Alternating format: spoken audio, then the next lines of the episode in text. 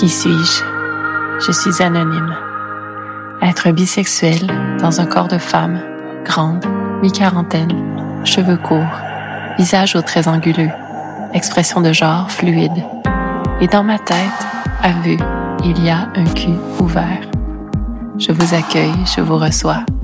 Vous êtes ici, assis sexe-ci. Posez-vous, respirez et écoutez. Et si vous aimez ce que vous entendrez, likez, disséminez, cotez, partagez. Merci. Épisode 12, L'histoire de Marcel, version slow sex.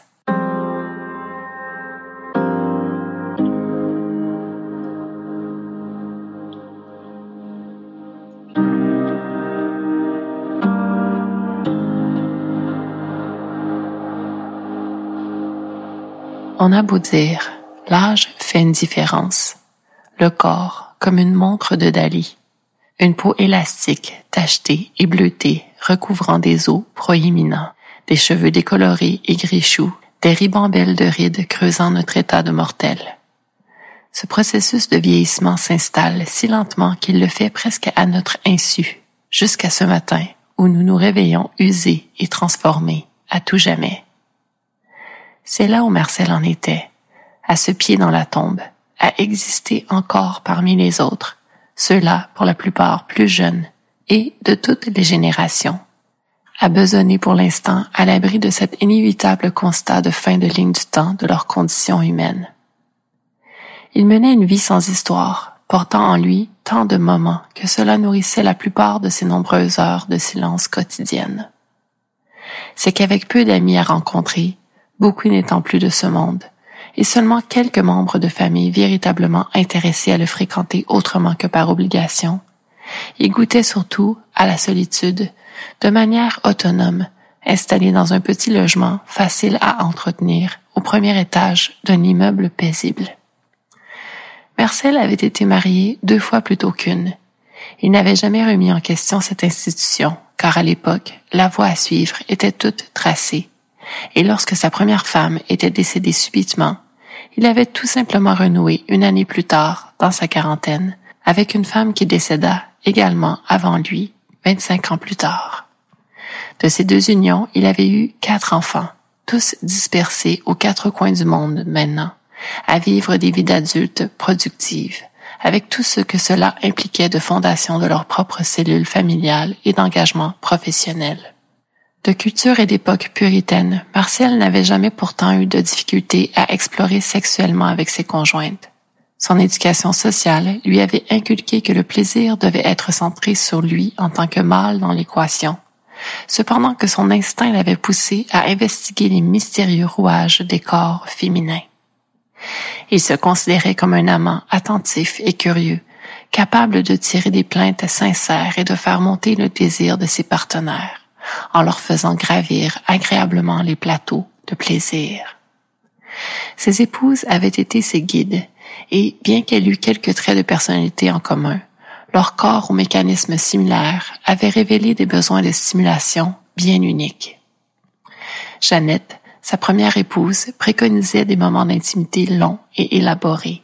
Elle avait besoin de préambules presque théâtraux pour se laisser aller à un échange par les sens ce qui se traduisait par des sessions plus espacées, mais pour la plupart du temps fort mémorables. Louisa, quant à elle, avait d'abord déstabilisé Marcel avec son énergie plus directe et expéditive. Son appétit sexuel se comparait au sien, en ce qu'il était constant et soutenu. Certes, les maternités de ses deux partenaires avaient provoqué des chutes de désir passagères, mais au final, elle et lui avaient partagé une sexualité épanouie et réciproque. Aujourd'hui, Marcel se retrouvait dans une société fort différente de celle qu'il avait connue plus tôt dans son existence. Les concepts de vie collective étaient déboulonnés les uns après les autres, avec raison. Les valeurs changeaient pour le bien-être de l'ensemble et les vérités individuelles devenaient plus faciles à exprimer. Le plaisir sexuel trouvait ainsi plusieurs horizons et l'acceptation de notre animalité en tant qu'espèce était engagée. L'individu pouvait choisir de vivre la sexualité qui l'inspirait. L'homosexualité, la promiscuité sexuelle, le libertinage, les relations virtuelles, jusqu'à la sexualité. Bien sûr, Marcel comprenait que certains êtres carbureraient à formuler des jugements toute leur vie. Mais il avait assez vécu pour savoir qu'il ne fallait pas leur accorder d'importance. L'humain avait besoin de changer et œuvrer pour une sexualité plus ouverte faisait partie de cette évolution.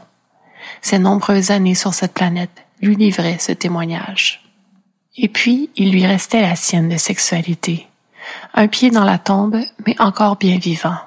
Marcel avait toujours cette soif de toucher et d'être touché. Tant que le cœur bat, la peau frémit. Sans grande surprise, il avait recours au service de travailleuse du sexe depuis la mort de Louisa, ce qui remontait à deux bonnes décennies déjà. Et lorsque la connexion avec l'une d'elles était particulièrement bonne, il maintenait ce lien tant qu'il sentait que la relation était positive. Cependant, au-delà de ces courtisanes passagères qui jouaient le rôle de partenaires stables, il couvait le rêve secret de sustenter un fantasme qui l'avait hanté pendant toutes ces années d'homme marié, sans jamais se permettre de le vivre. Être spectateur de deux femmes se caressant devant lui et échangeant du plaisir sexuel sans intervenir. Fasciné par les mystérieux rouages des corps féminins, il portait l'intuition que cette observation de la dynamique saphique lui procurerait un plaisir inégalé, surtout si des deux protagonistes émanait une chimie naturelle, qu'entre ces êtres au corps tout en courbe, un désir réel motiverait leur exploration mutuelle. Dans cette quête pour reproduire le tableau imaginé par lui ad vitam aeternam, il avait tenté de faire appel à des professionnels, en choisissant des fiches d'escorte affichant des tarifs pour une session incluant une soi-disant copine. La première fois, les deux filles étaient sublimes, mais au-delà de ces plastiques parfaites, aucune animalité ne vint semer le chaos. Ce fut une séance gentille, tout au plus, du touche-pipi convenu. Marcel choisit deux autres professionnels, et là encore, très très belles, mais aucunement engagées dans l'échange. Il réfléchit à ce qui n'allait pas et naquit cette piste. Peut-être devait-il plutôt se tourner vers de réels couples de femmes, d'humaines en désir l'une pour l'autre, d'être nées femmes unies émotionnellement, afin de trouver une paire qui incarnerait ce qu'il savait possible et qui arriverait peut-être à assouvir sa fascination si longtemps fantasmée. Un jour, alors qu'il prenait un peu d'air frais dans un parc assis sur un banc, il remarqua deux femmes marchant côte à côte, se tenant la main, conversant avec complicité. Elles étaient toutes deux jolies, mais de beauté de type différent. Elles s'installèrent sur la pelouse pour consommer le contenu de leur sac. Marcel les observait à distance, avec discrétion, remarquait les gestes amoureux, les effleurements, les œillades joueuses, les gorges secouées de rire. Et puis il se leva, marcha jusqu'à elle et prit son courage à deux mains. Pardonnez-moi de vous importuner, mais j'aimerais m'entretenir avec vous quelques instants, si cela est possible. Avec simplicité, il se présenta, décrivit sa quête et leur offrit une rémunération. Les deux femmes l'écoutèrent, et lorsqu'il eut terminé son propos, échangèrent un regard, suivi d'un silence qui ne dura que quelques secondes. L'une d'elles reconnut son courage à les aborder et le remercia pour son approche respectueuse et directe. L'autre enchaîna pour lui demander ses coordonnées afin de le contacter et lui transmettre leur réponse à sa proposition, quelle qu'elle soit, ce qu'il fit avec plaisir. À sa surprise, la scène s'était déroulée avec simplicité et leur accueil l'avait été tout autant. Tel que promis, elles le recontactèrent pour lui signifier qu'elles acceptaient de le rencontrer pour discuter les termes de ce fantasme incarné. Le jour de la rencontre, mu par une légèreté qu'il n'avait pas ressentie depuis des décennies, Marcel se rendit au lieu du rendez-vous, un restaurant d'un hôtel chic et décontracté. Si la conversation ouvrait sur une première session, il lui avait été confirmé que des chambres étaient libres. Sans retard, elles se présentèrent, telles que dans son souvenir d'elles dans le parc. deux femmes aux beautés fort différentes. L'une des deux, qui semblait avoir des origines hispaniques, portait les cheveux courts et avait un physique de joueuse de volée, tandis que l'autre aurait pu émerger d'un navire viking avec ses rondeurs de déesse de la fertilité, son teint de rousse et ses cheveux strawberry blonde, longs et nattés en une molle queue de poisson. Mais malgré ce contraste frappant, cette complicité qui les unissait harmonisait le tableau qu'elle formait.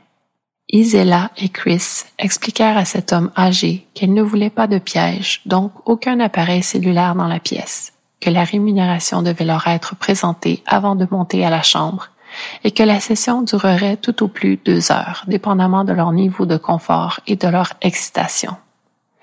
Bien sûr, comme Marcel le leur avait expliqué au parc, ils devaient s'installer à distance d'elles, ne pas tenter de les caresser et demeurer vêtus tout au long de la séance. Il leur confirma que son expérience en serait une de pur et chaste voyeurisme, et que, dans ses poches, ne se trouvaient que des billets de banque pour payer le repas et compenser leur partage de ce moment intime. Pour ce qui était de son appareil cellulaire, il le leur remit en main propre. Ainsi, ils montèrent à la chambre, tous les trois, et quand les deux femmes se dévêtirent lentement, à force de caresses installées sur le grand lit, que leurs corps s'entremêlèrent en étreintes tantôt langoureuses, tantôt énergiques, laissant entrevoir des éclats de chair rosée et luisante, Marcel fut littéralement tétanisé sur son siège, certain que maintenant il pouvait mourir heureux si près de ce mystère féminin exulté. Isella se fit dominer par une Chris plus petite physiquement, mais si autoritaire, qui lui commanda d'ouvrir les jambes comme une bonne fille pour recevoir ses caresses et contrôler son plaisir. Les deux femmes lui offrirent une magnifique session de edging qui dura encore et encore. Isella gémissant de plus en plus à chaque effleurement de Chris, qui savait exactement comment la caresser pour maintenir ce niveau de lascivité dans sa partenaire qu'il la suppliait maintenant de lui offrir l'orgasme si délicieux qui la secouerait, ce qui fut le cas. Les amoureuses se dévorèrent ensuite dans une chorégraphie improvisée qui dura au-delà des deux heures entendues. À un moment, Marcel leur annonça son départ, et que si elle voulait rester dans la chambre pour la nuit, libre à elle de le faire puisqu'elle était réglée avec la réception. Les amoureuses le remercièrent et lui offrirent la possibilité de futures séances de voyeurisme s'il le désirait. Il les remercia à son tour du fond du cœur et leur exprima sa profonde gratitude. Quelques jours plus tard, Marcel quitta ce monde, sans avoir eu la chance de renouveler cette expérience qui le propulsa littéralement au paradis.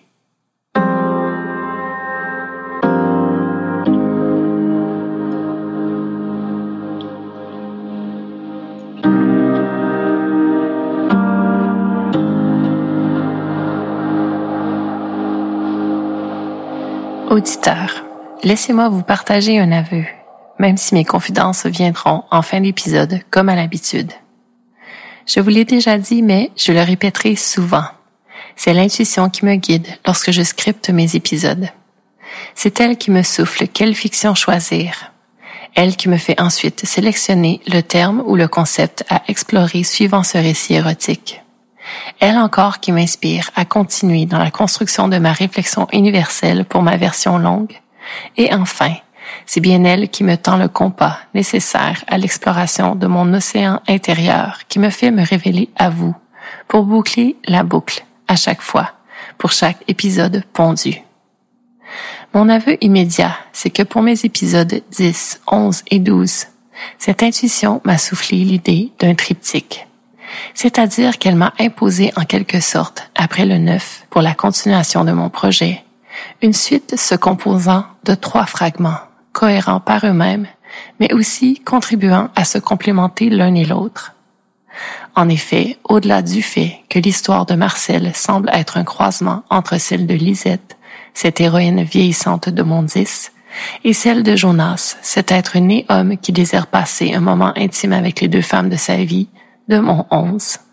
C'est surtout un triptyque pour les sujets abordés et s'entremêlant de manière organique. Mon 10, je vous le rappelle, présentait la pulsion de vie qu'est le désir, qui subsiste malgré le temps qui passe sur nos corps, dans nos esprits.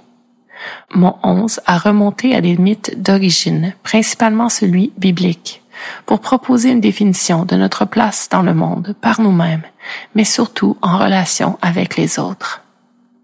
Ce 12 en cours, cette histoire de Marcel, ayant vécu à une autre époque, ayant connu un autre ordre social dans ses jeunes années, jusqu'à l'âge de vieillissement, il me mène à creuser le sujet de ce qui serait apparemment l'institution sociale la plus ancienne au sein de l'humanité, ce qui n'est pas rien.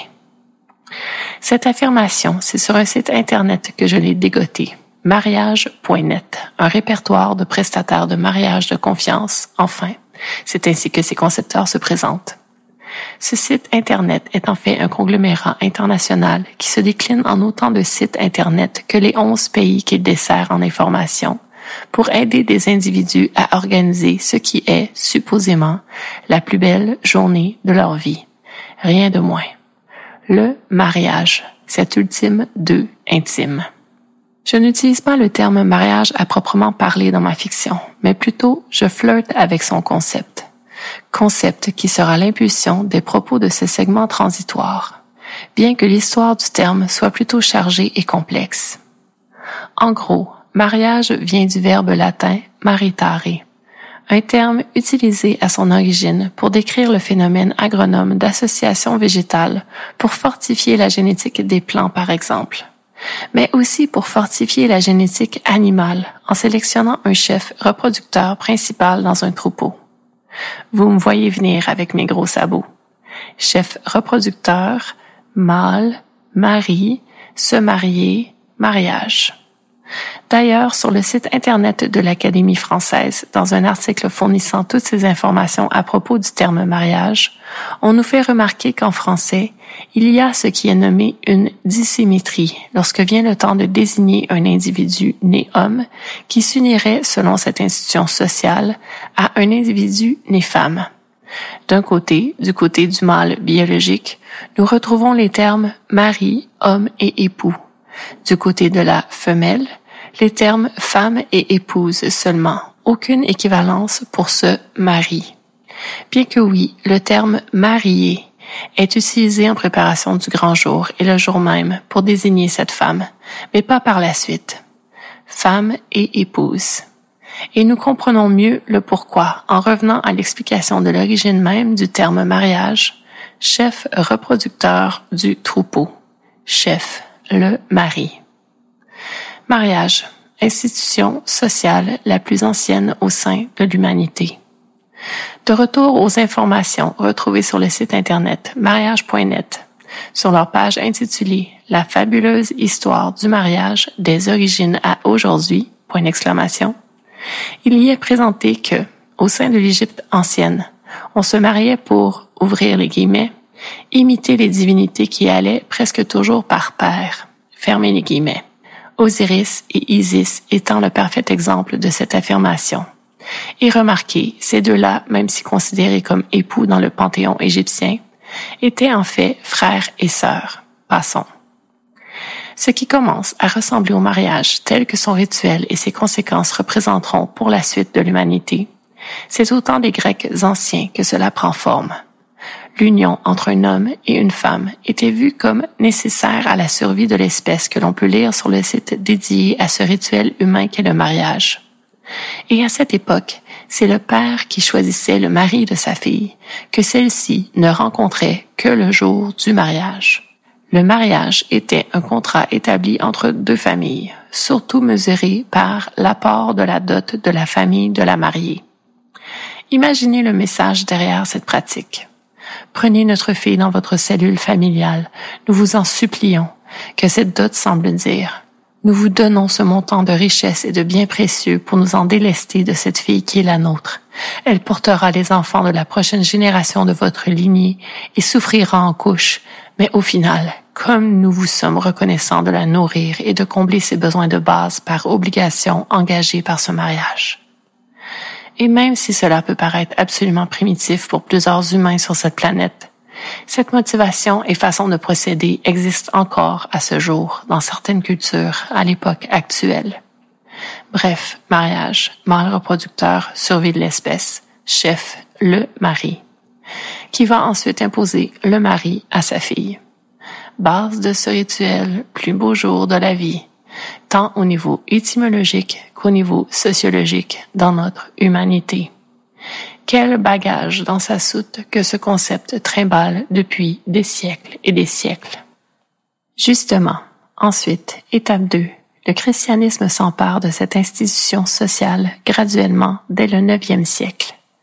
Le mariage était alors privé, célébré entre familles et officialisé de la sorte devant la communauté, donc dans un cadre domestique. La branche catholique de la chrétienté s'approprie officiellement ce rituel mi-16e siècle en pondant un décret quelque part durant les 18 années que durera l'événement historique connu comme le Concile de Trente réunissant évêques et théologiens pour réagir à la réforme protestante. Ouvrir les guillemets. L'obligation stricte d'une célébration publique du mariage devant comporter obligatoirement la présence d'un ministre, évêque ou curé de paroisse. Fermez les guillemets. Que nous apprend l'article Histoire du mariage, rédigé par Lou Besmont de Senneville en janvier 2013 et retrouvé sur le site internet du journal La Croix, un médium qui se présente comme catholique et progressiste. Pour poursuivre mon exposé à propos de l'évolution du mariage en étapes, je vous présente cet exergue de ce même article. Ouvrir les guillemets. La troisième étape commence au XVIIIe siècle lorsque l'amour devient indispensable au mariage. Le Code de droit canonique prend lui aussi en compte cette évolution. En 1917, il précise que la fin première du mariage est la procréation et l'éducation des enfants. La seconde est l'aide mutuelle. En 1983, le même texte souligne que le mariage est d'abord conçu comme une communauté profonde de vie et d'amour entre les époux. Fermez les guillemets. Donc, le mariage, cette institution sociale la plus ancienne de l'humanité, qui débuta avec un besoin biologique de perpétuation et de survie de notre espèce, pour évoluer par un passage dans l'étriquement religieux, prend son envol vers cet idéal Walt Disneyen du plus beau jour de la vie d'un humain. L'amour. Se marier par amour et s'unir pour la vie. Oui, je le veux. Et l'aspect légal de cette institution, parlons-en aussi, parce que c'est bien là que ce bas blesse vraiment, de nos jours encore, une fois cette décision prise de vivre les conséquences de ce plus beau jour de notre vie. Sur le site Internet Éducalois, cet organisme qui œuvre dans un souci d'éducation juridique de la population québécoise, dans une section intitulée Vivre en couple, vous retrouverez une foule d'informations expliquant les subtilités qui distinguent cette décision qu'est celle de se marier de celle que de vivre en tant que conjoint de fait dans notre société. Malgré toute l'évolution de l'équité des sexes jusqu'à la parité salariale, force est de constater que les êtres nés hommes sont encore mieux rémunérés en général que les êtres nés femmes. Le mari, chef. Je joins dans mes liens de référence une page publiée par l'Institut de la statistique du Québec pour appuyer mon point. Donc, malgré que l'institution du mariage protège les époux dans l'éventualité d'un divorce en imposant alors le partage des biens selon le patrimoine familial et ou le régime marital, une situation financière moins avantageuse provoquée par une séparation est encore une cause qui motive plusieurs à maintenir l'apparence de cet amour pour la vie, surtout pour les êtres nés femmes dans l'union pour les êtres nés hommes, une motivation de sauver les meubles du mariage pourrait être le confort d'une vie à deux, le confort d'être en ménage avec une épouse qui les garderait de revenir au célibat. Être en ménage, une expression bien réelle dans nos sociétés socialisées pour désigner vivre en couple en perpétuant ce plus beau jour de notre vie qu'est le mariage. Bref, le fait de s'unir par une célébration ritualisée pour souligner cette rencontre et cette connexion entre deux êtres humains, il est beau en soi.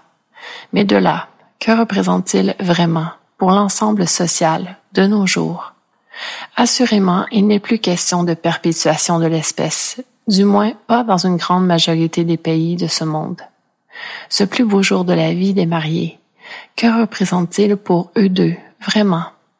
Un ciment pour l'unité familiale? Sûrement. Et l'amour, lui, quelle place occupe-t-il encore au bout de cinq, dix, vingt, quarante ans?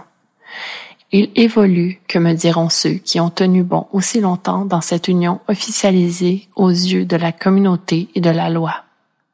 Le mariage, l'institution sociale la plus ancienne au sein de l'humanité. Il faudrait une nouvelle étape à son évolution. Après l'obligation de perpétuer l'espèce, l'étriquement religieux, le fantasme amoureux Walt Disneyen, peut-être est-il venu le temps de la transparence dans cette union. Se dire les vraies choses, entre époux, au bout d'un certain moment. Les vraies choses concernant l'intimité physique surtout. Les vraies choses à propos du désir sexuel, qui nous ramènerait apparemment à cette perpétuation de l'espèce.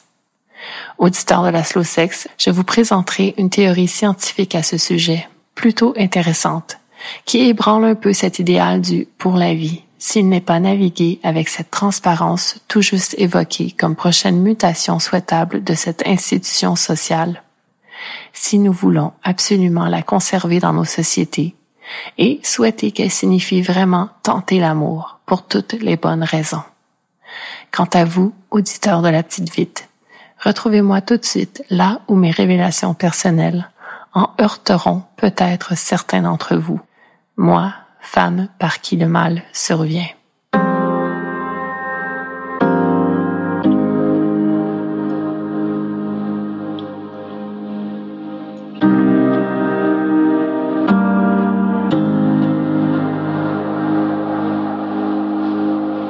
Dire les vraies choses concernant l'intimité physique, nommer les vraies choses à propos du désir sexuel. Quels époux peuvent se targuer d'en faire autant et ce, pendant toute la durée de leur union? Et puis, au-delà des individus qui ont choisi le mariage, il y a le contexte social qui voit évoluer les mariés. Les couples unis par le mariage qui sont ensemble depuis 25, 30, 40 ans aujourd'hui, cela signifie qu'ils ont convolé dès le début des années 80, jusqu'au tournant du nouveau siècle qu'ils ont connu une société plus émancipée sexuellement comparativement à la génération de leurs propres parents. Mais les jeunes adultes de notre société, ils ont des valeurs différentes que de celles de ces individus qui évoluent dans un mariage depuis aussi longtemps, parce qu'ils ont également connu une société plus émancipée sexuellement comparativement à cette génération. Se marier de nos jours ne signifie pas la même chose qu'il y a 25, 30, 40 ans. Pourtant, est-ce que l'espoir initial d'avoir trouvé l'individu qui nous complète et nous complémente au point de vouloir unir notre destinée émotionnellement, intimement, à celle de cet individu jusqu'à ce que la mort nous sépare est similaire? Oui, bien sûr que oui. Cet espoir de l'amour avec un grand A. Il n'a pas d'âge, pas d'époque, je crois, même si oui, de nos jours, aimer notre conjoint, conjointe, est un luxe de nos sociétés occidentalisées industrialisé. Ailleurs sur la planète, l'amour n'est pas le critère fondateur d'un mariage et, à d'autres époques, prendre le temps de s'aimer ne faisait pas partie des critères de base pour survivre dans un environnement qui était encore un lieu d'évolution hostile pour l'espèce humaine que nous sommes. Mais pour l'heure, demeurons-en à comment le mariage évolue sur mon coin de terre, le Québec, le Canada, de nos jours.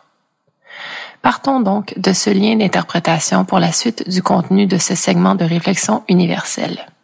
Je vous présenterai une théorie scientifique que je trouve plutôt intéressante et qui ébranlera sans doute un peu cet idéal du pour la vie, surtout s'il n'est pas navigué avec cette transparence évoquée comme prochaine mutation souhaitable de cette institution sociale qu'est le mariage pendant le segment précédent si nous voulons absolument la conserver dans nos sociétés, cette institution, et souhaiter qu'elle signifie vraiment tenter l'amour pour toutes les bonnes raisons. Aussi, je vous annonce que les faits qui suivent concerneront principalement les personnes hétérosexuelles de notre société. Ce modèle reste encore à ce jour le plus important en proportion dans l'ensemble humain. Et surtout, cette dynamique d'orientation sexuelle reste encore celle encarcanée dans des idéaux relationnels qui manquent peut-être de réalisme. Preuve à l'appui. J'y reviendrai. Débutons en nous penchant sur des chiffres tirés du Bilan démographique du Québec, édition 2023. Ouvrir les guillemets. Selon les données du recensement de 2021, parmi les personnes qui vivent en couple, 58% sont mariés et 42% sont en union libre. En 1981, ces proportions étaient respectivement de 92% et de 8%. Fermez les guillemets. Éducalois nous explique que l'union de fait existe entre deux personnes non mariées qui vivent ensemble durant un certain temps ou qui vivent ensemble durant un certain temps et qui ont un enfant ensemble, qu'il n'est pas toujours nécessaire de cohabiter et que les conjoints de fait ne bénéficient pas de certaines protections réservées aux couples mariés, notamment en cas de séparation ou de décès. Une autre grosse différence entre un couple marié et un couple uni librement, remarquez le terme plutôt lourd de sens libre, liberté, ce sont les vœux prononcés le dit plus beau jour de la vie. Un couple qui choisit le mariage officialise leur union devant d'autres, même lorsqu'ils décident de faire la folie d'aller échanger leurs anneaux devant un ministre de culte déguisé en Elvis Presley à Las Vegas. Ils prononcent des vœux devant la communauté. Ici, au Québec, toujours selon le bilan démographique du Québec, édition 2023, 22 200 mariages hétérosexuels ont uni un individu de sexe féminin à un individu de sexe masculin au cours de l'année 2022. De ce nombre, 37% des mariages ont été célébrés par un ministre du culte, 30% par un célébrant désigné, 18% par un notaire et 15% par un greffier. 37% ont donc prononcé des vœux fondés sur un vocable religieux et 63% ont également prononcé des vœux, mais cela fondé sur un vocable de l'État. Et vous savez quoi? Mes recherches m'ont mené au fait que dans les deux cas, ministre du culte officialisant l'union ou représentant de l'État le faisant, il y a toujours cette idée centrale de se promettre la fidélité. Un exemple de vœu catholique prononcé par un prêtre. Ouvrir les guillemets. Vous allez vous promettre fidélité. Est-ce pour toute votre vie? Fermez les guillemets. Ce à quoi les fiancés, sur le point de devenir des époux, doivent répondre, ouvrir les guillemets, oui, pour toute notre vie, fermez les guillemets. Tandis qu'un représentant de l'État dira plutôt, pendant son discours, ouvrir les guillemets, ils se doivent mutuellement respect, fidélité, secours et assistance, fermez les guillemets. Soyez honnêtes, qui d'entre vous associe le mot fidélité à exclusivité sexuelle monogame? Un individu fidèle dans un couple marié est celui qui se satisfait de l'individu qui est sa, son conjoint, conjointe, pour combler ses désirs sexuels, n'est-ce pas? Eh bien, étonnamment, lorsque l'on creuse un peu l'étymologie du terme fidélité, nous découvrons qu'il vient du latin fidelitas, un dérivé de fidelis, lui-même un dérivé de fides, qui signifie foi. Cette sorte de foi qui est lié à la confiance. Un individu fidèle est donc un être digne de confiance. Pas un être qui promet de ne jamais exprimer son désir sexuel avec aucun autre partenaire au cours de l'union du mariage. Mais parce que l'humain socialisé a depuis trop longtemps associé fidélité à la monogamie sexuelle exclusive, si un individu exprime son besoin et son désir d'explorer intimement avec un autre partenaire, il est vu comme un être qui n'est plus digne de confiance. Et pourtant, la transparence que je souhaite être la prochaine évolution dans l'institution du mariage, elle n'est pas facile à mettre en pratique et elle implique un lien de confiance absolu. Pas une confiance aveugle, mais plutôt une confiance lucide. Ce type de confiance qui requiert de la communication. Et souvenons-nous ce que nous avons appris de cette communication dans l'épisode précédent, le 11, qu'il vient du latin communicare, qui signifie communier. Communion spirituelle, ce qui n'est pas rien comme lien. C'est un lien profond, sincère et courageux. Et c'est ce que j'appelle la transparence. Cet idéal d'exclusivité monogame sexuelle comme preuve d'amour ultime, c'est bien lui qui transforme souvent l'union en mensonge, en mascarade, en déni, en façade. C'est lui aussi qui creuse trop souvent le fossé entre les époux. Et je reviens à la toute première phrase de ma réflexion universelle. Dire les vraies choses concernant l'intimité physique, nommer les vraies choses à propos du désir sexuel au sein d'un couple marié. Ce courage de le faire, sans drame, avec amour pour cet individu qui est notre complice de vie ultime par lien de mariage, cette transparence. Ne serait-ce pas cela le respect profond et l'amour véritable? Plus de cachotterie, plus de tromperie. Deux individualités dans un couple marié, deux unicités dans ce deux ultime.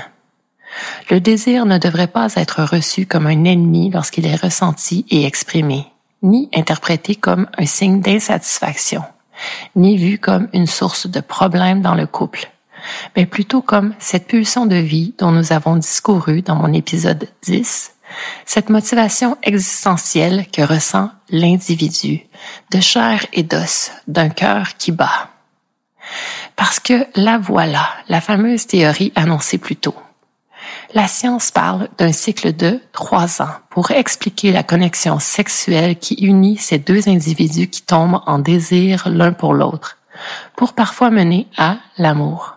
Il y a donc une explication au fait que la flamme du désir baisse dans le couple, marié ou non, mais ensemble sur du long terme, dans une dynamique d'intimité émotionnelle et physique.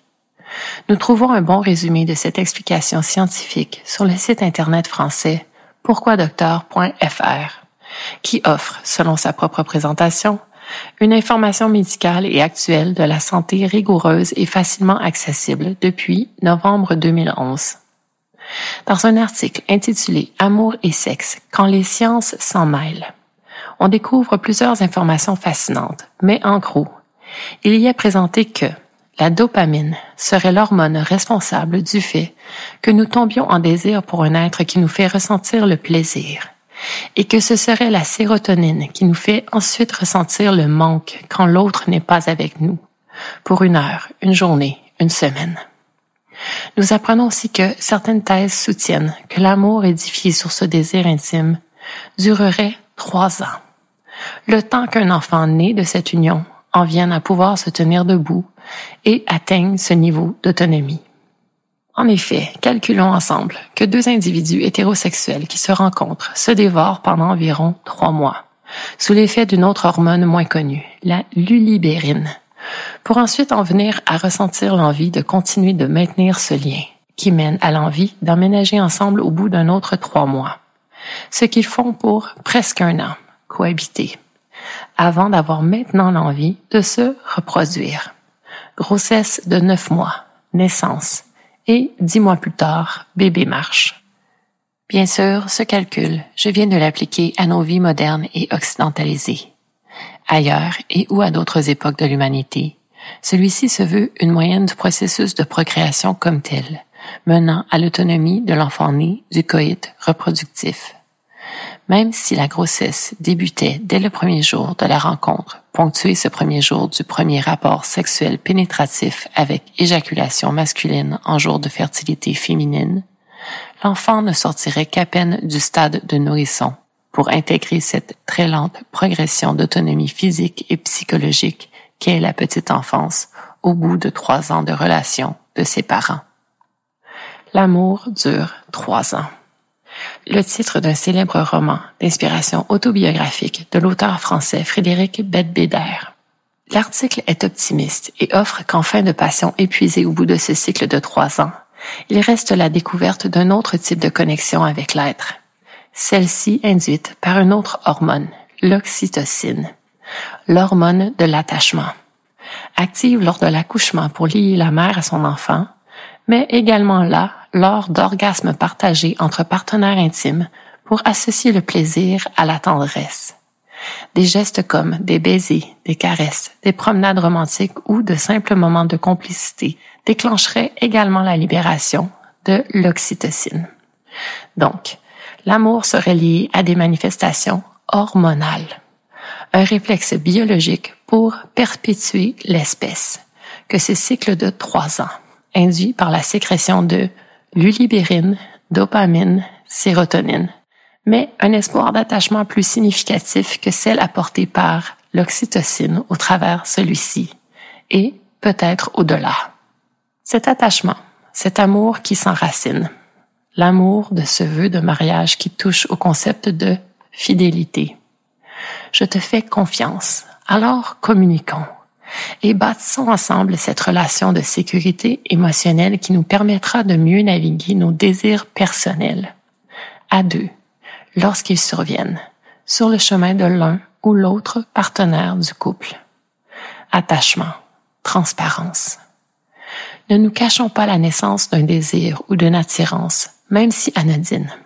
Exprimons notre ressenti papillon dans le ventre pour un autre individu s'il se manifeste même si cela ne se concrétisera jamais. Pourquoi pas? Pourquoi censurer cette information dans notre deux partagé avec notre partenaire principal, notre douce moitié conjugale, notre partenaire de vie? Par peur de sa réaction? Par peur de la discussion que cela déclenchera? Parce que notre société socialisée a depuis si longtemps martelé ce fait que si le désir survient, c'est qu'il y a un problème c'est qu'il y a une menace, c'est qu'il faut être insécurisé, entre guillemets. Moi, j'ai foi en l'humain, en sa capacité à évoluer. Je suis fidèle à sa nature profonde et réelle, celle du love. Communiquez si le désir pour un autre individu que votre partenaire de vie croise votre chemin, simplement, avec respect, avec sensibilité. La transparence pour mieux comprendre que le mariage, ce n'est pas se mettre la corde au cou, comme l'insinue cette expression populaire si sinistre. Le mariage devrait être ce lieu de respect ultime de cet autre avec qui nous avons choisi de marcher. Chemin de vie personnel superposé en grande partie, mais chemin de vie encore bien personnel malgré tout. Ce deux composé de deux, un. L'amour, ce n'est pas réprimer le désir, la pulsion de vie, cet être qui nous accompagne dans l'intimité émotionnelle et physique, qui est notre complice au quotidien, qui est notre chaîne sur qui nous pouvons déposer notre tête lorsque le chaos tournoie trop vite et trop fort. L'amour, c'est avoir la lucidité de parler, de communiquer, de dire les vraies choses, avec respect et sensibilité, bienveillance, pour tenter de maintenir un équilibre réel, plutôt que de maintenir de fausses apparences. Pour revenir à un élément mentionné au début du segment, à propos du fait que la dynamique hétérosexuelle reste encore celle la plus encarcanée au niveau de l'idéal relationnel que peut représenter l'exclusivité sexuelle monogame dans une dynamique de relation intime de couple. Je suis tombée sur le projet de recherche d'une durée de cinq ans nommé Cartographier les idéaux amoureux et intimes au Canada et basé à l'Université du Québec à Montréal, qui incluait un sondage mené entre février et juin 2022 auprès de 4000 participants de 18 ans et plus, qui a démontré que 83% des personnes hétérosexuelles considéraient l'exclusivité sexuelle comme leur idéal lorsqu'en relation intime, tandis que chez les personnes gays, lesbiennes, pansexuelles ou queer, ce chiffre se situait plutôt à 36 Une différence significative. Serait-ce que la communauté LGBTQIA2+, est plus lucide? Aussi, cette recherche a mis des chiffres sur l'idéal de l'exclusivité romantique, ouvrir les guillemets, ce qui signifie un arrangement dans lequel on a une relation affective, intime et engagée avec une personne à la fois. Fermez les guillemets. Cet idéal qui ramène à cet individu avec qui l'on peut bâtir ce lien de confiance ultime, qui est notre chaîne dans cette existence, qui est notre safe place émotionnel. Pour les personnes hétérosexuelles, c'est 90% qui le visent cet idéal de l'exclusivité romantique. Et pour les personnes gays, lesbiennes, pansexuelles ou queer, le chiffre est de 55%, plus élevé que celui de l'exclusivité sexuelle pour ce groupe donc, même si plus bas que celui des personnes hétérosexuelles. On constate que l'émotivité reste le cœur d'une relation intime de couple, le lien de confiance.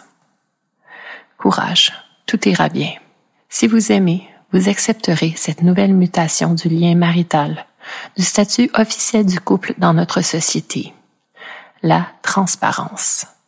Parce qu'elle est peut-être ce qui sauvera cette plus vieille institution de l'humanité. Le mariage, il mérite ce titre de témoignage ultime de fidélité, confiance, foi, amour. Et de toute manière, si vous développez votre unicité, ce désir que votre partenaire ressentira peut-être pour un autre individu, à un moment pendant la durée de votre propre connexion intime, pourquoi devrait-elle vous faire peur? Personne n'appartient à personne, même lorsque des vœux de mariage furent prononcés. C'est le principe même de la dignité humaine, ce droit fondamental. Chacun est sa propre personne. Chacun est unique, incluant vous. Pas deux humains comme vous. Et si la vie vous gratifie d'une rencontre significative avec un autre humain qui reconnaît votre unicité, au point d'accepter de consolider votre connexion aux yeux de la communauté par le rituel du mariage, n'est-ce pas la preuve que l'évolution de vos deux unicités, avec tout ce que cela comprend, incluant peut-être d'établir des connexions intimes avec d'autres individus en cours de route, est possible? Que votre lien, votre deux, il ne peut être reproduit que même si votre partenaire croise le chemin d'un autre individu qui l'intéressera assez pour développer une connexion intime pendant un certain temps avec elle, votre deux de base pourra poursuivre son évolution sainement, avec courage, simultanément, tant qu'il y a ce respect, cette communication, cet amour entre vous. Personnellement, j'y crois. J'ai confiance. J'ai foi et je reste fidèle à cet espoir que la mutation de la vie de couple qui s'engage à long terme est possible, grâce à notre courage d'aimer pour toutes les bonnes raisons, incluant celle de ne pas nous perdre de vue dans la fusion de notre chemin avec celui d'un autre individu. Pulsion de vie, désir, hormones, animalité, mais aussi communication, communion, amour et respect. Que la foi soit avec vous.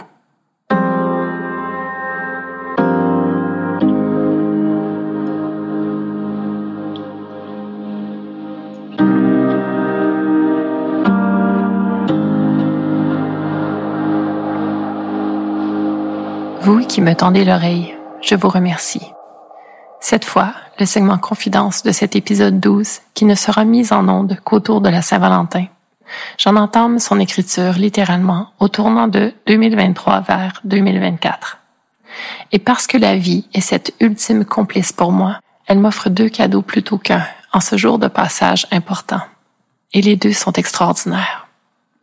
En ce 31 décembre 2023 donc, le premier cadeau est survenu à 6h03 du matin, quand j'ai consulté mes statistiques d'écoute de mon balado, des données qui me sont fournies par la plateforme web que j'utilise pour héberger Si Sexe Ceci, mon projet. Imaginez-vous que j'en étais bien exactement à 4999 écoutes. Ces choses-là ne s'inventent pas. Un bel accomplissement, un foutu beau milestone. Grâce à vous tous. À 9h41, j'en étais à 5001. Donc, passer le cap des 5000. Boum. Terminer mon année en beauté. Ensuite, deuxième cadeau. Installé devant mon ordinateur sur le point de pondre mes propos anecdotiques en lien avec l'épisode en cours, je termine une année qui fut, ma foi, plutôt riche en expériences intimes. Expériences incluant, eh oui, ma toute première demande en mariage offerte dans ma vie, même si non officielle. Mais l'être qui me l'a partagé était bien intentionné et, à le connaître depuis presque un an maintenant, si, par ce matin de début juin 2023, je lui avais dit que l'idée me plaisait au point que nous la concrétisions, je crois bien que je pourrais présentement être en train de préparer le plus beau jour de ma vie.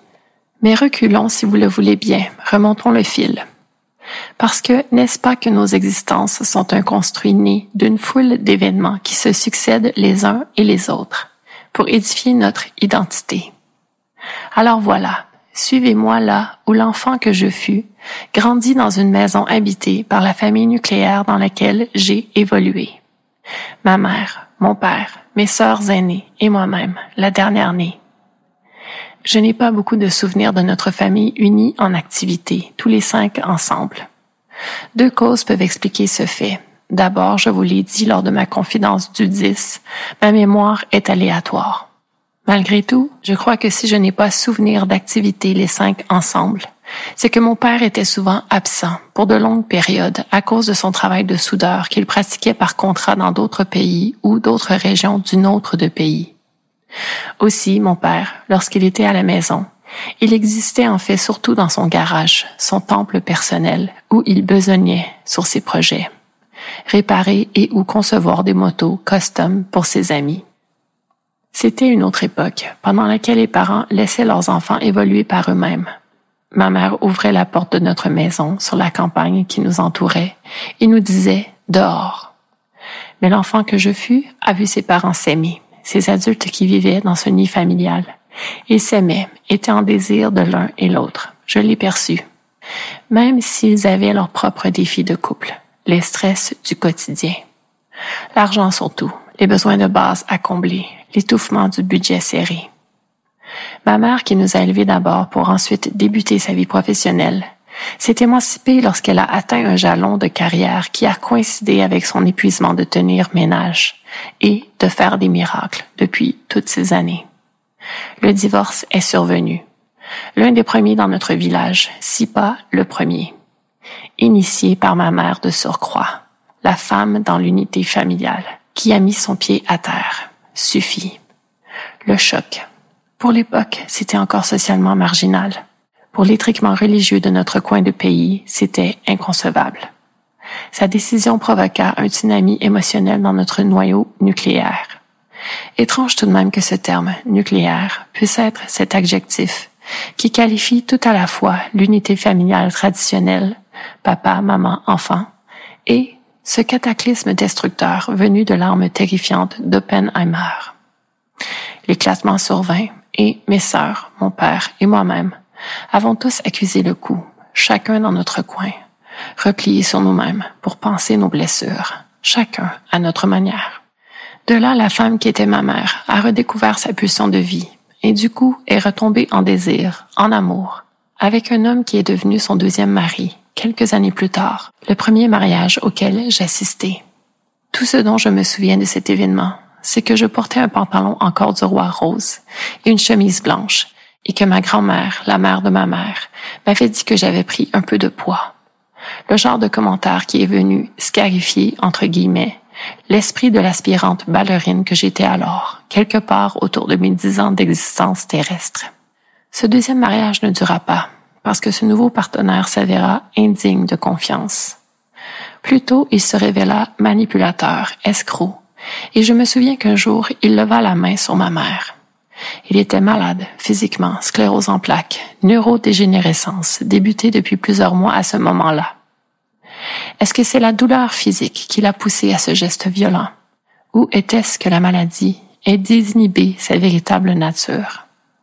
Peu importe, ma mère a décidé que rien ne justifiait ce geste. Elle a déclaré faillite, portant le fardeau budgétaire de toute notre famille d'alors, qui était reconstituée de mes sœurs et moi, des deux garçons de cet homme, de lui et d'elle.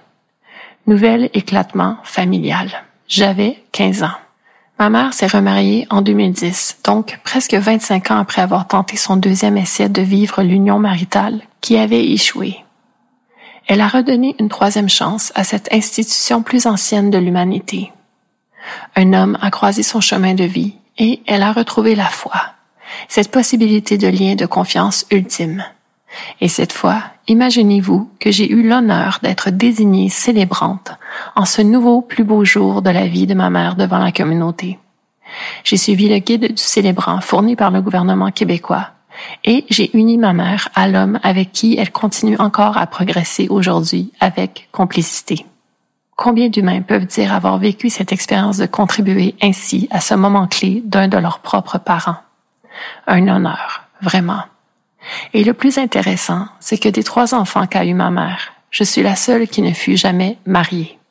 Donc moi, l'inexpérimentée de cette dynamique due pour la vie, j'ai rempli le rôle d'agent scellant cette dernière connexion reconnue par rituel devant la communauté de ma mère. Jamais mariée, mais fiancée, une fois, pendant quelques années. Ce statut qui est habituellement temporaire, je l'ai vécu suite à une conversation que j'ai eue avec le père de mes enfants survenu environ trois ans avant la naissance de notre premier-né. Nous étions donc de jeunes adultes et nous discutions de notre futur un après-midi, installé sur mon fauteuil d'alors, recouvert de velours doux, couleur chocolat. Le mariage, son concept en tant qu'institution, est survenu comme sujet. nos corps vêtus, entremêlés, jambes par-dessus, dessous. Y croyons-nous à cette institution sociale? La réponse, ce partenaire d'alors, elle ne lui est pas vraiment venue. Ses propres parents étaient mariés depuis presque 30 ans. C'est ce qu'il en savait de ce rituel, de cette forme d'engagement. Mais moi, je la connaissais, ma réponse, même si, honnêtement, je n'y avais vraiment jamais intentionnellement réfléchi sérieusement. Je la connaissais d'instinct, et je l'ai proposée à ce partenaire dans cet instant bien précis. Je n'étais pas fermée à l'idée de vivre ce plus beau jour de ma vie, pour marquer la suite des choses. Et voici l'idée exacte qui me vint. Que nous nous fiancions le temps d'avoir des enfants et que grandissent pour en venir à un âge de partager ce moment avec nous consciemment. Je n'étais pas encore parent, mais mon intuition me disait que si notre relation survivait jusqu'à ce moment, ce serait la preuve que nous étions de véritables complices de la trempe de ceux qui peuvent consolider leur connexion intime devant les autres par le rituel du mariage. Vous connaissez peut-être déjà la suite pour avoir écouté mon 10 et mon 11. J'ai mis fin à la connexion intime avec le père de mes enfants quand ceux-ci avaient quatre et deux ans à peine. Donc non, jamais de mariage plus beau jour de ma vie dans ma vie. Et ce partenaire d'alors a repris ma bague de fiancée qu'il m'avait offerte le plus vite qu'il a pu. Un geste qui a fait partie de sa guérison, j'imagine, de me déposséder de cette preuve que fut notre amour. Le concept du mariage, il a recroisé mon chemin en 2015. Pour vous qui avez écouté mes autres confidences au fil de mes autres épisodes, vous savez que cela coïncide avec mon début d'explorations intimes comme je l'avais toujours su possible. La multiplication de partenaires intimes par la multiplication de connexions humaines.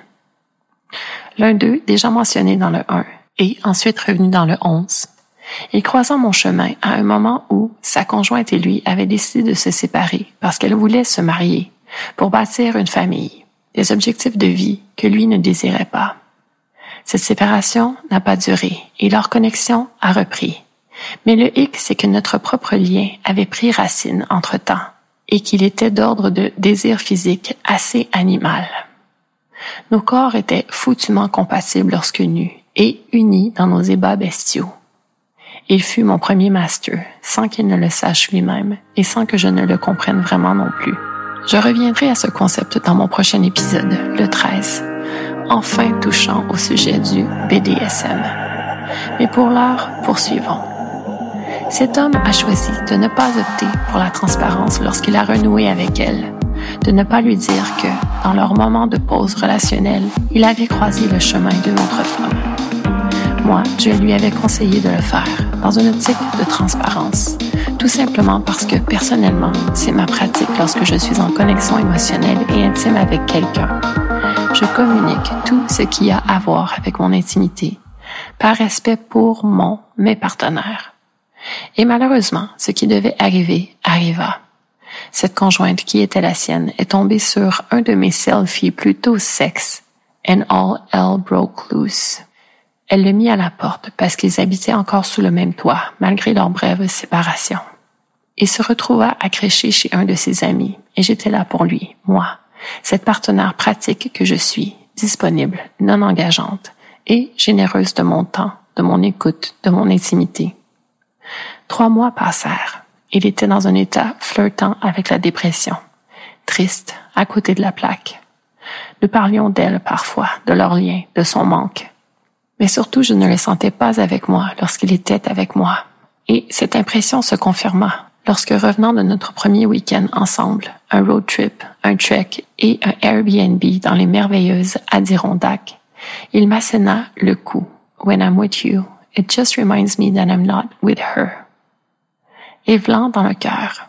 Et remarquez, la lucidité émotionnelle que je prône, je tentais déjà de la mettre en pratique et dès le début de notre connexion, ce qui remontait à presque huit mois à ce moment-là, je savais qu'il m'aimait bien, mais qu'il n'était pas en amour avec moi. De mon côté, la douleur vint du fait que je croyais avoir peut-être enfin trouvé ce fameux complice intime que mon intuition m'avait toujours fait sentir la possibilité de son existence quelque part sur la planète. Notre chimie sexuelle était si vive, si raw. Peut-être était-ce lui. Eh bien non, Clairement, je n'occupais pas une place spéciale dans sa vie. considérant qu'il concentrait son énergie émotionnelle sur le fait de reconquérir cette conjointe qu'il avait éjectée de son existence. Après qu'il eut prononcé ces paroles coup de poing dans le ventre, j'effectuai quelques cycles de respiration lents et profonds pour me connecter au love et en venir à pouvoir lui prononcer ces paroles en retour. Je comprends que ce soit peut-être la dernière fois que nous nous voyons, alors au nom de notre connexion, j'aimerais te demander une chose. Donne à cette femme qui est celle que tu aimes ce qu'elle te demande. Un mariage, une maison, un enfant. Et cela s'avérera. C'est là où mon avertissement de plus tôt, de ce heure qui viendrait à cette étape de mon épisode, moi par qui le mal survient, est réitéré. Votre opinion de moi pourrait changer par la suite de ma révélation, parce que, socialement, j'ai été et je suis encore cette méchante femme qui fornique avec l'homme marié, à l'insu de l'épouse qui n'en a pas conscience.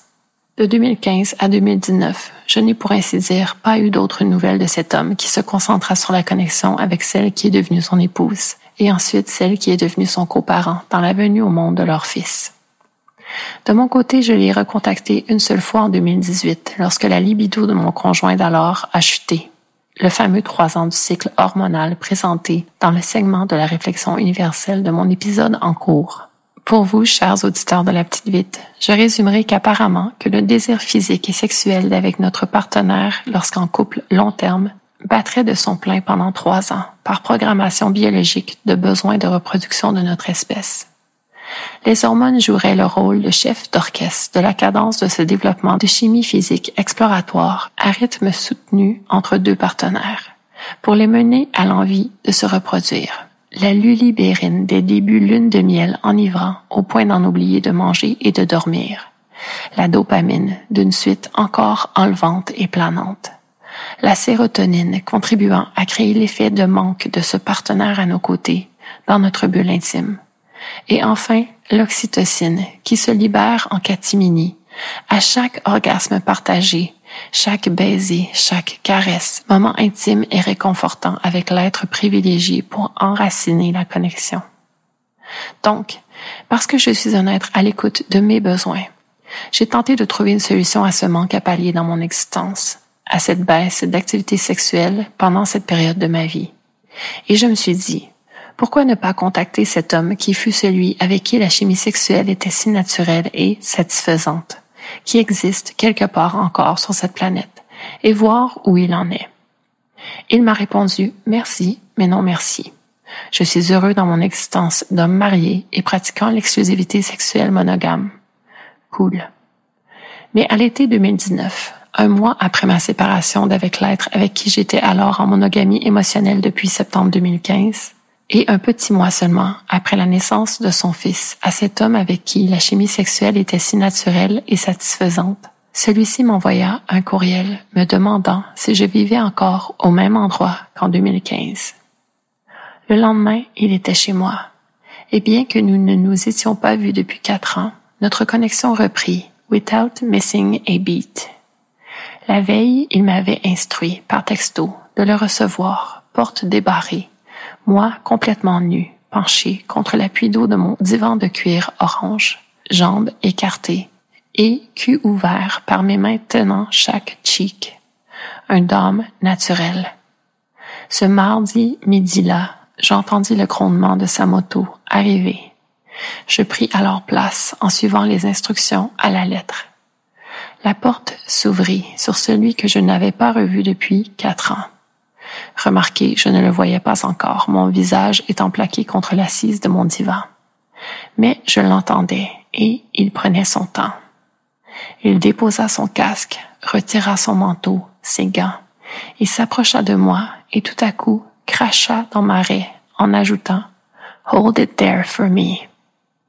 Il passa ensuite à la salle d'eau pour uriner, et à ce moment, j'en profitai pour comprendre ce qu'il venait de projeter dans ma fente en tâtant du bout de mes doigts.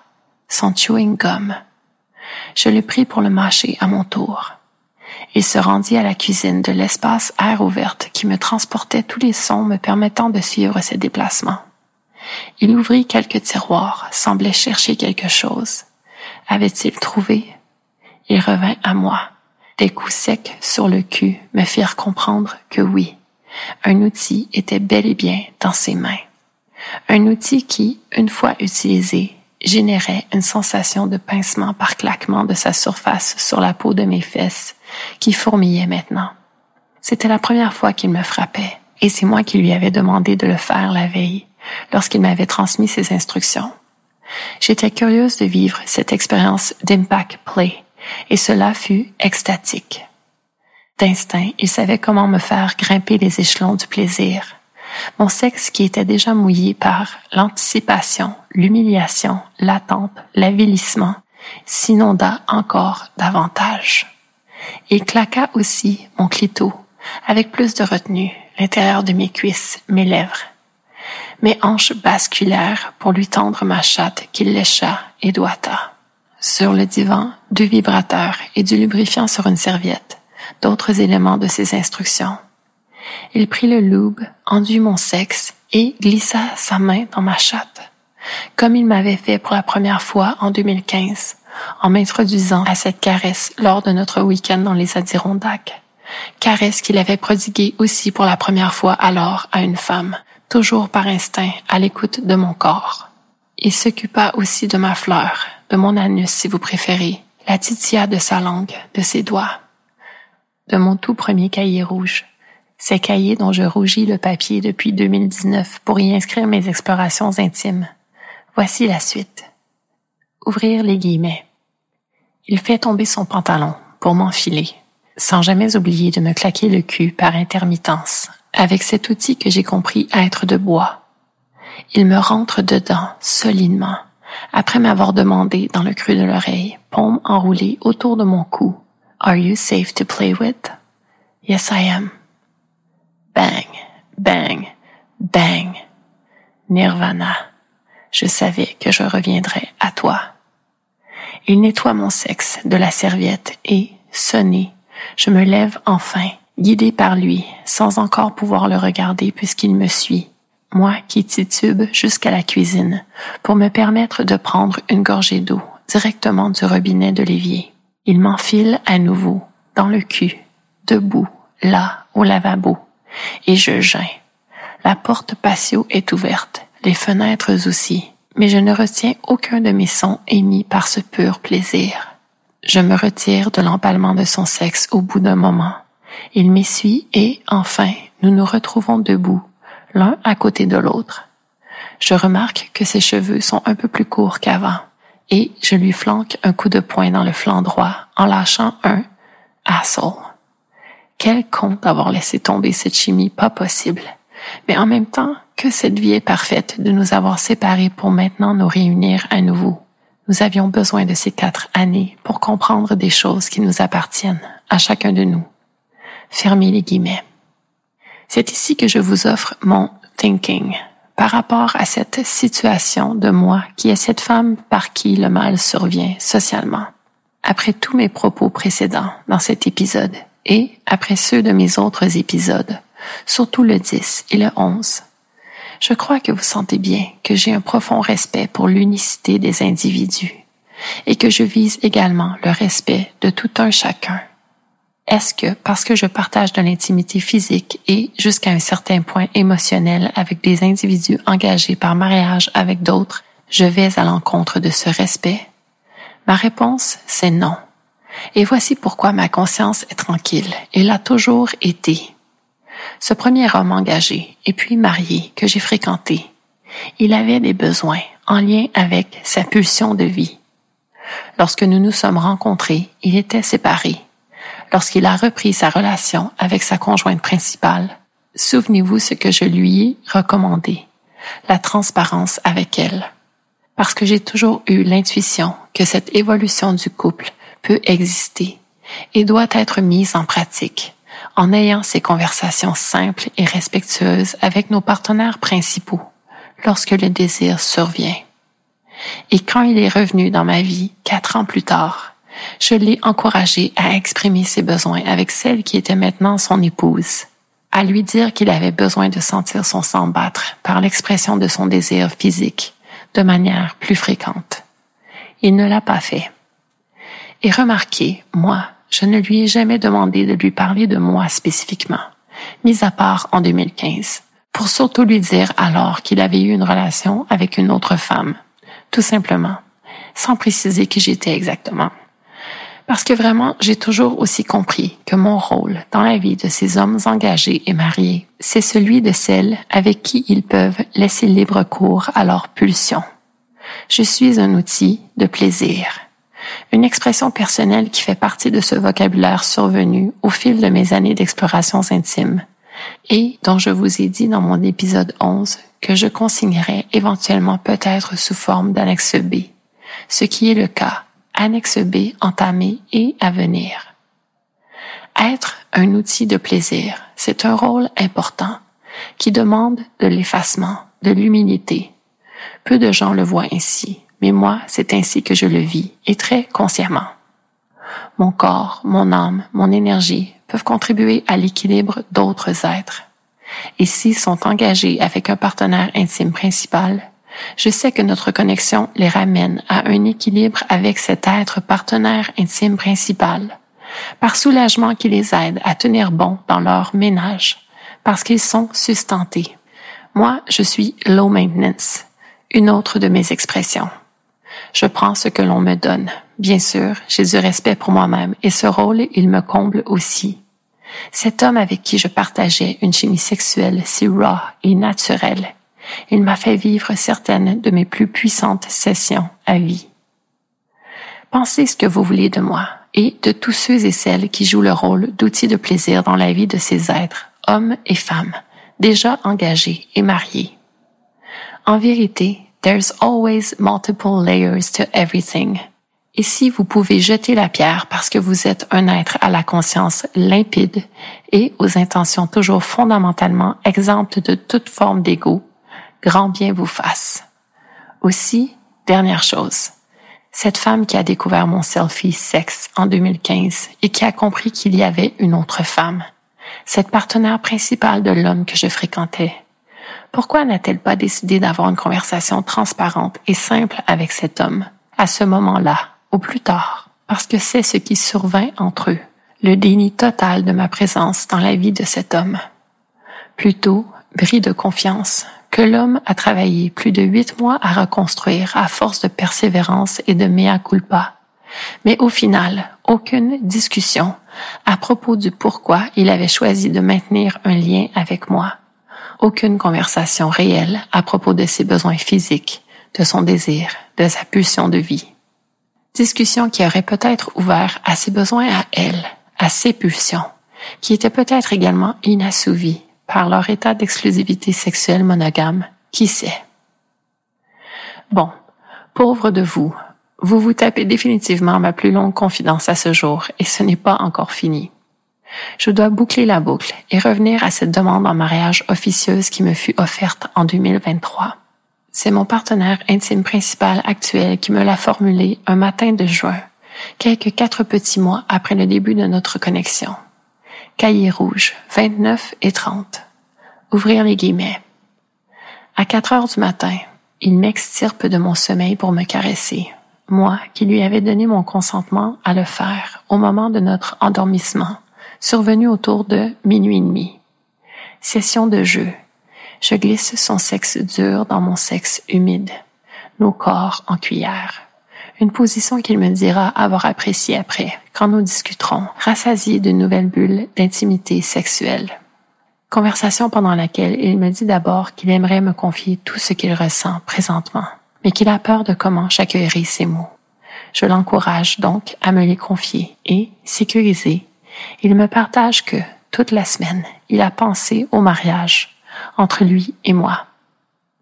Il m'avait déjà exprimé cette idée sous forme de fantasme par le passé, mais cette fois, il va plus loin dans la présentation de là où il en est par rapport à cette idée, bien plus concrète maintenant, en m'expliquant comment il présenterait même cette proposition de convoler avec moi à ma mère. Mis un petit rire, qui se veut gentil, comme lorsque l'on tense doucement un enfant qui commet, avec naïveté, un geste répréhensible. Et je lui dis deux choses. D'abord, il est déjà marié. Donc, bien sûr que de me parler de mariage me semble irréaliste. Mais aussi pour moi, l'idée du mariage, surtout pour cette idée du quotidien partagé, ne m'attire pas. Fermez les guillemets. Disant cela, je dois admettre que j'ai déjà moi-même fait une proposition en mariage à un individu dans mon existence, et ce plutôt récemment sur ma ligne du temps. C'était le jeudi 16 décembre 2021 à 9h46 bien exactement. Je le sais parce que j'ai consigné ce moment dans mon cahier rouge numéro 13. Cette proposition, je l'ai faite par texto à cette femme qui fut la seule partenaire principale de sexe féminin que j'ai eue. Depuis le mois d'octobre 2021, nous tentions de réajuster qui nous étions l'une pour l'autre en vivant l'ouverture dans notre couple. L'effritement est survenu par petits événements. Et ce jour-là de la mi-décembre, après une semaine de communication particulièrement difficile entre nous, j'ai eu cette idée. Pourquoi ne pas nous marier? Cette consécration de notre lien pourrait nous lier d'une manière à ce que nous sachions sans l'ombre d'un doute que nous resterions dans la vie l'une de l'autre, au-delà d'autres connexions sur le chemin de l'une ou l'autre, au-delà du temps lui-même, qui nous séparerait peut-être pendant certaines périodes dans le futur.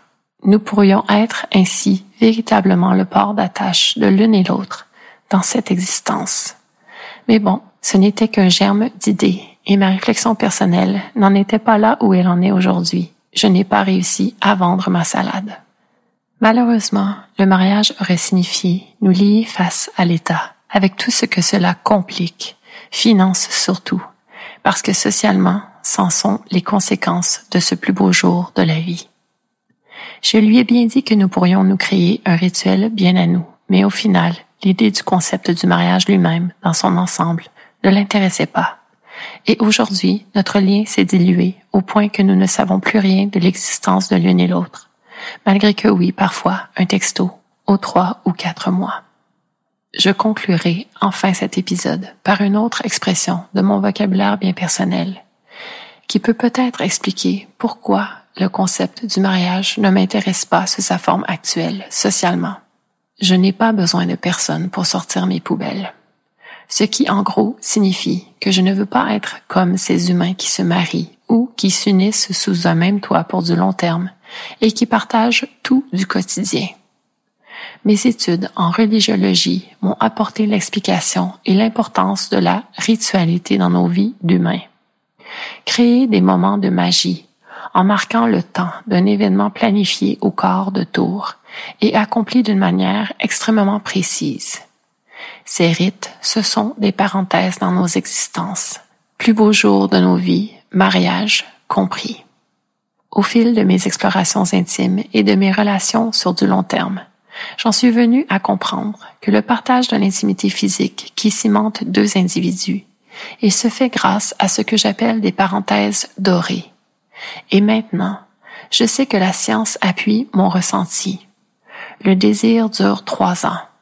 Et si la cohabitation survient entre partenaires, c'est l'attachement qui prendra racine plus vite qu'autrement, bien au-delà de l'appétit sexuel lié à la dopamine sérotonine.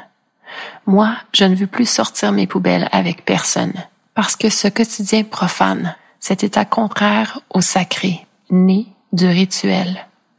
Je n'ai aucune difficulté à le vivre par moi-même, et même à l'apprécier pour ce qu'il est mon lieu d'expression de d'autres besoins personnels que celui de mon intimité physique.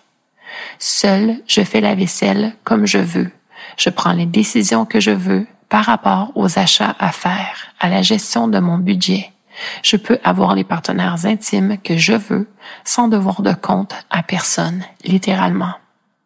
Et vous savez quoi? Dans un article publié le 14 juin 2023 dans le journal Métro, intitulé Voici les principales causes de divorce au Québec. On peut lire qu'en plus des causes plus traditionnelles que sont l'infidélité, la violence conjugale, les problèmes de dépendance, le stress financier, il y a maintenant de plus en plus la charge mentale qui provoque cette dissolution du mariage, c'est-à-dire des situations de vie communes dans lesquelles la division des tâches n'est pas discutée et respectée, et où, ouvrir les guillemets, l'épuisement s'accumule et mène à un point de non-retour, fermer les guillemets. Peut-être que la fillette que je fus fit ce lien entre l'état d'épuisement mental de ma mère suscité par tout ce labeur organisationnel de notre nid familial et le divorce qu'elle demanda à mon père. Peut-être que c'est pour cela que cette idée du pour la vie, je n'y ai jamais vraiment cru. Peut-être aussi que je ne suis jamais tombée sur cet être qui me compléterait si parfaitement que je n'aurais absolument aucune hésitation si l'idée de ce rituel de consécration de notre union devant la communauté survenait entre nous. Je vous l'ai dit, si je me marie un jour, ce sera avec un individu qui veut tenter la transparence, avec moi pour chaîne, et moi avec cet être pour chaîne en retour. Nous appuyer l'un sur l'autre lorsque le chaos tournoie trop vite et trop fort. Un être avec qui le canal de communication resterait toujours ouvert, peu importe ce qui survient sur nos chemins personnels superposés. Un être respectueux de ma pulsion de vie tout comme je le serais de la sienne. Un être courageux. Ensemble, évoluons et faisons éclater les carcans persistants avec lucidité et transparence. Je vous en remercie à l'avance d'avoir ce courage.